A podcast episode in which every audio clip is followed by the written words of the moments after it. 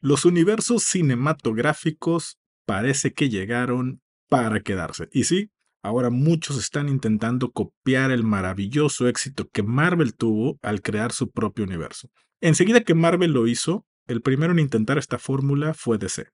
Y lamentablemente hasta el día de hoy no ha tenido el éxito que ellos esperaban, aunque quédense a escuchar el segundo bloque porque les voy a decir lo que la nueva película de The Flash está ocasionando. Ahora Nintendo, debido al enorme éxito de Mario Bros, ya está planeando su propio universo cinematográfico. También lo estamos viendo, aunque es parte de Marvel, con una facción llamada nada más y nada menos que Spider-Man, que de hecho esto es más ambicioso aún porque ya no es nada más cinematográfico. Ya lo están llevando a otro nivel al incluir dibujos animados y videojuegos al mismo universo. Y ahora viene el intento nada más y nada menos que de Hasbro. Sí, esta marca famosa de juguetes que fueron tan populares que varias de sus marcas y personajes han sido llevados a shows de televisión y más recientemente a la pantalla grande. No se vayan porque en este episodio les voy a platicar de lo que se viene para este mundo cinematográfico que créanme va a ser grande, muy grande. Les voy a platicar quiénes formarán parte de este universo que justo acaba de arrancar con la recién película de Transformers, de la que platicaremos con spoilers llamada Rise of the Beast. Ahora platiquemos de lo mejor de las series, películas, libros, anime y videojuegos. Solo aquí en The Geek Band Theory con Rodrigo Tello. Comenzamos. Amigos, el director Steven Caple Jr. agarró el desastre que ya tenía Michael Bay en las últimas tres películas de Transformers y le dio un poco más de orden. No nada más eso, sino le está dando una vez más congruencia a la historia y la está regresando a la base de los cómics que todos conocemos.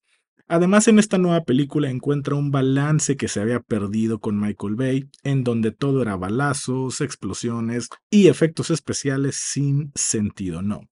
Aquí no, aquí Capel Jr. te muestra nuevos personajes de los que vemos brevemente su historia, pero que al menos te permite entender el motivo de los mismos, te permite empatizar más con ellos. Algo que con Bay solo vimos en Transformers 1, porque honestamente después se volcó por completo a la acción, que a la larga eso hizo que el público perdiera el interés en la franquicia.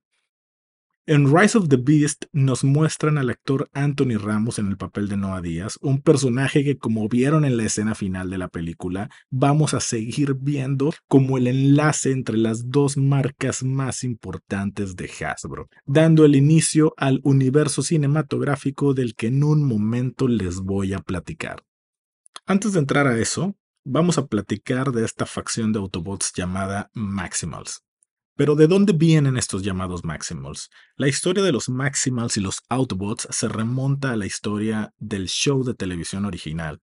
En el show, los Maximals son mostrados como una especie que viaja a través del espacio, quienes después de décadas de paz se encuentran una vez más en guerra contra los descendientes de los Decepticons llamados los Predacons. Ambas especies aparecen en las series de Beast War y Beast Machine, las cuales se llevan a cabo cientos de años después de lo que se le conoce como la Gran Guerra, que es la guerra original entre los Autobots y los Decepticons. Guerra que, por cierto, termina con el pacto por Cybertronia. Después del pacto viene una etapa de paz hasta que sucede algo llamado The Great upgrade o algo así como la gran mejora en donde posteriormente viene otra vez más una época llamada generación 1 de donde parecen provenir los maximals y los predacons. Pero la verdad es que este punto nunca fue aclarado con certeza en el show, así que este es como el dato más cercano para saber de dónde provienen.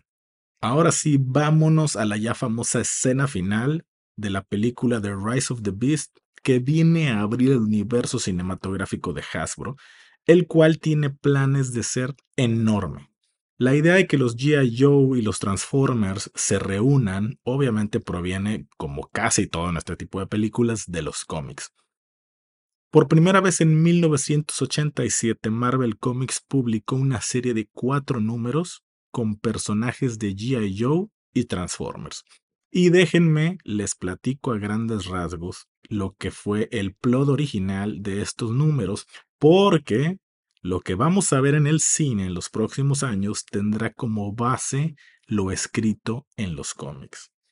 La historia es importante porque presenta por primera vez a quien probablemente es nuestro Autobot favorito, siendo completamente destruido. Así que ahí les va los spoilers. Sí, amigos, en esta historia, nuestro querido Bumblebee es destruido por, escuchen bien, los G.I. Joe. Pero al mismo tiempo esto da paso a la reconstrucción de Bumblebee como este nuevo personaje llamado Goldbug, que viene siendo como esta versión madura de Bumblebee. Si no me creen, búsquenlo en Google, pónganle Goldbug para que vean físicamente esta nueva y más cruda versión de Bumblebee. Bueno, en esta historia, los Joe hacen alianza con los Autobots para luchar, obviamente, contra Cobra y los Decepticons, ya que los Decepticons quieren activar un dispositivo de perforación de energía para absorber energía del núcleo de la Tierra, y su ambición es tal que hasta terminan traicionando a Cobra, quienes al final hacen un pacto y se unen a los Joe y a los Autobots para detener a los Decepticons de acabar con toda energía en el planeta Tierra.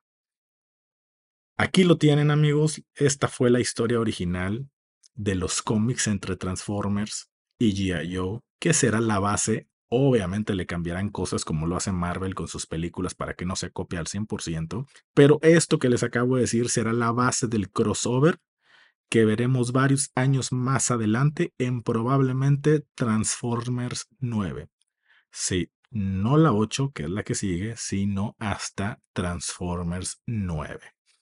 Ahora, la idea de este crossover en la pantalla no nació el año pasado, ¿eh? Nació en el 2015, es más, déjenme preguntarles, porque seguramente les pasó por alto y si es así, les aconsejo que vayan a verla para que vean de lo que les estoy hablando, pero les pregunto, ¿Ya vieron la nada promocionada película de Snake Eyes? No, ¿verdad? Bueno, créanlo o no, Snake Eyes iba a hacer la historia que sentara de una manera muy sutil la base para este crossover.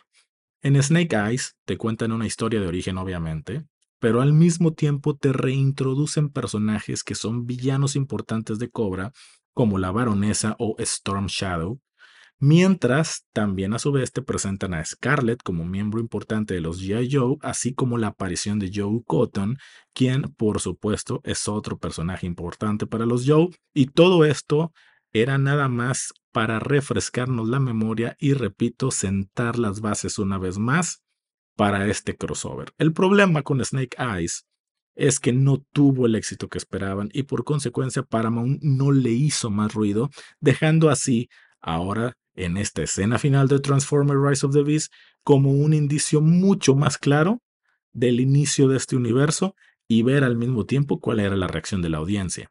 Ahora bien, déjenme les platico lo que Paramount tiene planeado en este universo. Por eso les digo que es muy grande y muy ambicioso lo que están buscando. No es definitivo, porque al día de hoy siguen revisando qué se queda y qué se ajusta, pero el plan original del universo cinematográfico de Hasbro contempla hacer películas individuales de cinco de sus marcas de juguetes más famosas para, al final, como lo hizo Marvel en su momento, reunirlos a todos en un enorme crossover. Y ahí van, las cinco películas que originalmente están planeando hacer son las siguientes. Y la número uno es un reboot de GI Joe. Por eso les comentaba que Snake Eyes es importante verla porque nos presentan importantes que en este nuevo reboot de GI Joe se supone que iban a seguir teniendo juego. Al día de hoy no sabemos si van a retomar esos personajes que nos volvieron a reintroducir en Snake Eyes o de plano los van a descartar y nos van a presentar otros nuevos personajes, otra nueva baronesa, otra nueva Scarlet, en fin. Pero de que va a haber un reboot de GI Joe, eso ténganlo por seguro. De hecho, muy probablemente es la siguiente película que Hasbro nos presenta. Ahora bien, la número 2 nos presenta a los Micronauts o Micronautas. No sé si se acuerden, pero pónganle Micronauts de Hasbro en Google y van a ver de quién les estoy hablando. La número 3, de Visionaries o Visionarios, también de Hasbro. Googleenlo si no saben, googleenlo, perdón, si no saben quiénes son. Número 4, Rom the Space Knight o Rom el Caballero del Espacio. Y número 5, que creo que es su tercera caricatura más famosa, estoy hablando de Mask, Mobile Armored Strike Command, o conocidos por sus iniciales como Mask. Por supuesto, en la siguiente película de G.I. Joe, veremos nuevamente al personaje de Noah Díaz. Y sí, también al personaje de Mirage. En este reboot que van a hacer, parte del porqué de la escena final es porque sí, van a incluir a Noah Díaz y sí, aunque es película de G.I. Joe, van o vamos a ver, Dios, mediante el personaje de Mirage de Transformers en G.I. Joe. Ahora, en cuanto a las otras cuatro películas, siguen analizando si en verdad invertir en hacer películas de cada una de estas marcas o bien incorporarlas de alguna manera a las marcas importantes, como bien lo pueden hacer incluyendo a Mask en la siguiente película de G.I. Joe. También les cuento algo grande que quieren hacer y que ya se encuentran en pláticas con otras productoras para ver qué tan viable es. Pero en los cómics, Transformers ha tenido colaboraciones importantes con otras franquicias. Por ejemplo, en este mes de junio, en este mes actual, en los cómics, se viene una colaboración importante con una franquicia que está cumpliendo 30 años de su estreno en cines. El set presenta una de las escenas más icónicas de su primer película en 1993. Una en donde un personaje va huyendo de este famoso parque en un Jeep Wrangler con un embrión de un dinosaurio. ¿Ya, ¿Ya adivinaste de qué película te estoy hablando? Sí, amigos, esta escena en donde lo va persiguiendo un dilofosaurio que escupe veneno. Bueno, en esta escena, este famoso Jeep Wrangler resulta ser un Transformer que se convierte en un robot en 23 contados pasos. Así es como Hasbro ha tenido en varias ocasiones colaboraciones con Jurassic Park, en donde estos dinosaurios luchan cara a cara contra robots que se convierten también en dinosaurios, dando pie a peleas extraordinarias. Pero eso no es todo. Hasbro ha tenido otras colaboraciones importantes por ejemplo, el Tomcat F-14 de Top Gun ha sido también un Transformer que por supuesto se hizo llamar, como creen, pues Maverick, así como también el Jet Blackbird de los X-Men, o el famosísimo Ecto-1 de los Ghostbusters, o nada más y nada menos que el mismísimo DeLorean de Volver al Futuro ha sido también un Transformer. Y hoy en día la ambición de Paramount por este nuevo universo cinematográfico de Hasbro los está llevando a preguntarse qué de todo esto pueden replicar en la pantalla grande. Ahí se los dejo nada más amigos, porque justamente lo que quieran hacer es grande, muy, muy grande, se podría decir. Es complicado por temas de derechos, pero están viendo qué sí se puede hacer y qué no se puede hacer. Amigos, antes de pasarnos con toda la información que traemos y, lo que se viene del review de la película de The Flash, para alguien que nunca ha visto una peli de Transformers o que solo ha visto una y quieren entender todo esto que apenas inicia, déjenme, les voy a dar el orden cronológico de cómo tienen que verlas y así que les sea mucho más fácil entender toda esta historia de la que estamos platicando. Y ahí les va. Número uno, tienen que ver Bumblebee del 2018. Es la que inicia todo este universo. En número 2, tienen que ver Transformers Rise of the Beast, que es justamente la que se acaba de estrenar hace una semana. Como número 3, tienen que ver Transformers 1, ¿no? en 2007. Como número 4, tienen que ver Transformers Revenge of the Fallen en 2019. Como número 5, Transformers Dark of the Moon en 2011. Como número 6, Transformers Age of Extinction en 2014 y como número 7, Transformers The Last Night en 2017. Como pueden ver, ya sigue Transformers 8. Y ahí, como se los decía hace rato, no es donde vamos a ver ya este famoso crossover entre los G.I. Joe y los Autobots. No, amigos. Transformers 8 aún girará en gran parte en los Autobots. Pero ahora sí ya no será la historia en la Tierra, sino va a ser la historia en otro planeta. Y sí, ya tendremos indicios para, para ese entonces de lo que son los GI Joe, pero esta famosa batalla en donde quieren sumar esfuerzos los G.I. Joe con los Transformers contra Cobra y contra los Decepticons no va a ser en Transformers 8. Probablemente en Transformers 9 o en Transformers 10. Pero lo que se dice ahorita es que sería en Transformers número 9.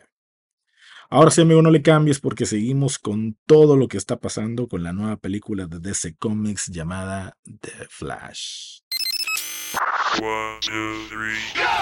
The Flash acaba de meter a DC Comics en una total encrucijada.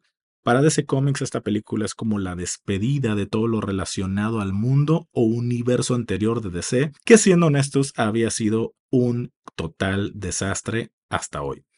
A pesar que Snyder tuvo su movimiento social con la Liga de la Justicia y logró sacar su versión de cuatro horas que su público tanto le pidió, pues eso no fue suficiente para decir que toda la etapa anterior se había salvado.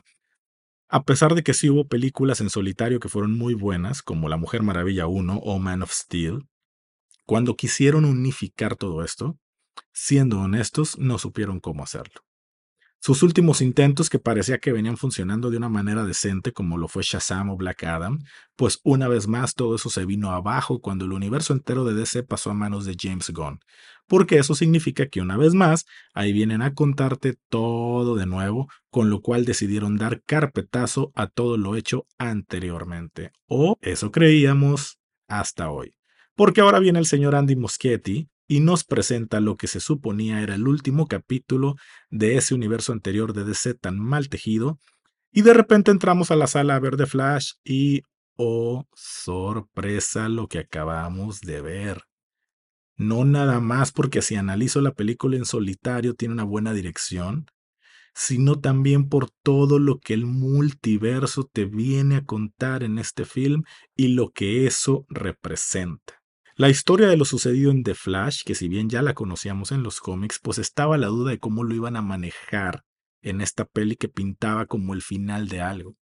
Cuando no, más bien resultó todo lo contrario, creo yo. Es más bien el inicio de algo importante en DC, porque nos dan a entender que ya no importa cuál Superman te gustó más, o cuál Batman ha sido mejor en todos estos años. The Flash te viene a decir que todo, todo desde los primeros Superman y Supergirl del cine hasta los más actuales, podrían tener cabida en este nuevo DC. La película de Moschetti es muy entretenida y Ezra Miller sin duda nació para este personaje. En esta película que ya vimos que interpreta a dos Barry de universos diferentes con etapas personales y psicológicas diferentes, pues aquí viene y lo hace de maravilla tanto en la parte de drama, que tiene que ver con toda la parte de su familia, de su mamá y su papá, como en la parte de comedia. Sin duda, Ezra Miller tendrá que regresar en este papel porque ha sido lo más destacado de esta etapa. ¿Qué decimos de Michael Keaton en el papel de ese Batman veterano, cansado, con todo el fan service nostálgico que trajo de su película de 1989? Desde la risa del guasón de Jack Nicholson y el batimóvil original que fue todo un nudo en la garganta cuando lo vi. Y por supuesto Keaton, que es un actor consagrado, ganador del Globo de Oro y nominado al Oscar, pues aquí una vez más luce, acorde a su edad, pero luce muy bien lo que no puede hacer físicamente, lo destaca con sus bases actorales. Pero aparte, se vuelve entretenida de Flash porque vemos a Ben Affleck también, y vemos a George Clooney en la escena final, de la cual hablaremos, por cierto, en unos momentos más. Y vemos a Gal Gadot como la Mujer Maravilla. Y vemos a Momoa como Aquaman, que no entiendo realmente todavía por qué hizo eso. Pero también ahora vemos a Cara Sorel en vez de Clark Kent.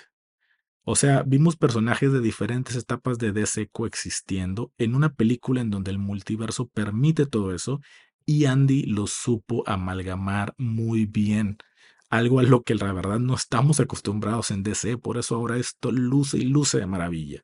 Ahora, hablemos en particular del personaje de Sasha Calle, es decir, Supergirl. Ella como actriz lo hace bien, mas sin embargo su papel es el que a mí me queda de ver.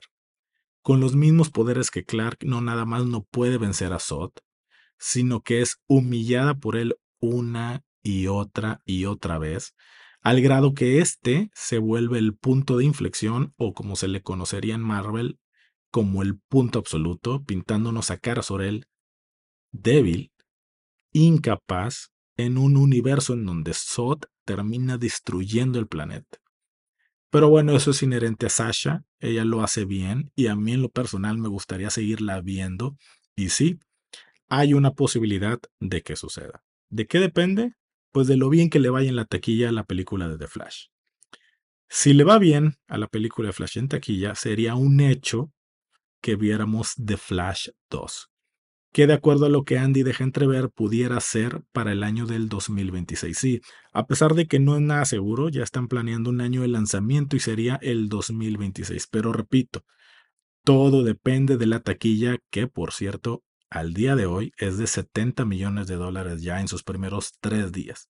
Así que no habrá más que esperar, pero todo parece indicar que sí hay una posibilidad de que exista The Flash 2. Y es que miren amigos, con lo que acabamos de ver en The Flash, todo esto puede llegar a tener un orden con el multiverso. Como sabemos, DC tiene varios proyectos por separado que antes de The Flash no podrían subsistir juntos de ninguna manera. Por ejemplo, Actualmente DC tiene en producción a Blue Beetle, Aquaman and the Lost Kingdom, Joker Folia Dukes, Superman, Legacy y The Batman Parte 2. Flash y Aquaman 2 son parte del DC Extended Universe original. El estado de Blue Beetle, por otra parte, en el universo DC es actualmente desconocido. Ahora bien, por otro lado, Joker 2 y Batman Parte 2 son películas catalogadas como Elseworld, o sea, hace que suceden en algún punto en alguna otra parte.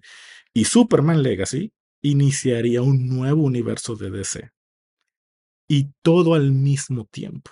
A esto me refiero a que DC antes de Flash se puede decir que tiene un desastre con sus películas que no tienen un ni pies ni cabeza, no tienen un orden, porque tienen películas regadas subsistiendo al mismo tiempo, que no pudieran coexistir si no existiera el multiverso. Y entonces llega The Flash y llega el multiverso y maravillosamente todo esto puede coexistir bajo el mismo multiverso. Entonces la película de Flash representa no nada más todo lo que les acabo de platicar, sino que aparte la pueden agarrar para darle un poquito de orden a todo el desastre que han estado haciendo en los últimos años. Por cierto, ahora sí hablemos de esta escena final, en donde vemos a George Clooney como Bruce Wayne. Tal vez algunos de ustedes están muy jóvenes para recordar, pero George Clooney se puso el traje del héroe de Ciudad Gótica en el año de 1997, catalogada como el peor Batman de todos los tiempos. De hecho, el mismo actor ha reconocido y ofrecido disculpas públicas por su peor actuación como Batman. Pero entonces, ¿por qué lo vemos al final de esta película? Bueno, desde mi punto de vista hay dos opciones. La primera es que este universo en el que hay evidencia irrefutable de que el papá de Barry es inocente, bueno, en algún momento en el recorrido de Barry por el multiverso, sufrió un cambio radical. Y cuando regresa, sucede que el Bruce de Ben Affleck jamás existió, sino que todo el tiempo fue el Bruce de George Clooney. Y mientras él y Barry tuvieron, de acuerdo al pasado de Clooney, muchas aventuras. ¿Por qué? Porque Clooney sí reconoce a Barry cuando se topan, pero pues a su vez Barry no lo reconoce. ¿Por qué? Porque no es el mismo pasado de él. Él solo recuerda al Batman de Affleck. Entonces, bueno, esto vuelve todo un tema complejo, ¿no? Pero bueno, aparte siendo de Flash como el episodio final del DC Extended Universe, pues poner a Clooney ahí yo creo que fue más por diversión que por otra cosa. Y la segunda opción es que Barry cuando regresó lo hizo en el universo equivocado y aterrizó en el universo del Batman de Clooney, en donde también existe un Robin, en donde existe un Mr. Freeze interpretado por Arnold Schwarzenegger y donde existe una Batichica interpretada por Alicia Silverstone. Pero bueno, por último, hay que mencionar que James Gunn describió The Flash como una película fantástica durante el anuncio del DC Universe Chapter 1 Gods and Monsters. Sin embargo, Flash como personaje no fue mencionado por Gunn durante el anuncio inicial de la lista del DC Universe. Ni Barry Allen ni ninguno de los otros Flashes son parte de la pizarra inicial del DC Universe Chapter 1. Eso plantea la cuestión de si Flash 2 encaja en el plan del DC Universe de Gunn. Además, deja el futuro de Ezra Miller como Flash en el aire. Según James Gunn, The Flash restablece por completo el universo DC. Un universo DC que nunca estará completo sin Flash, ya sea Barry Allen o Wally West.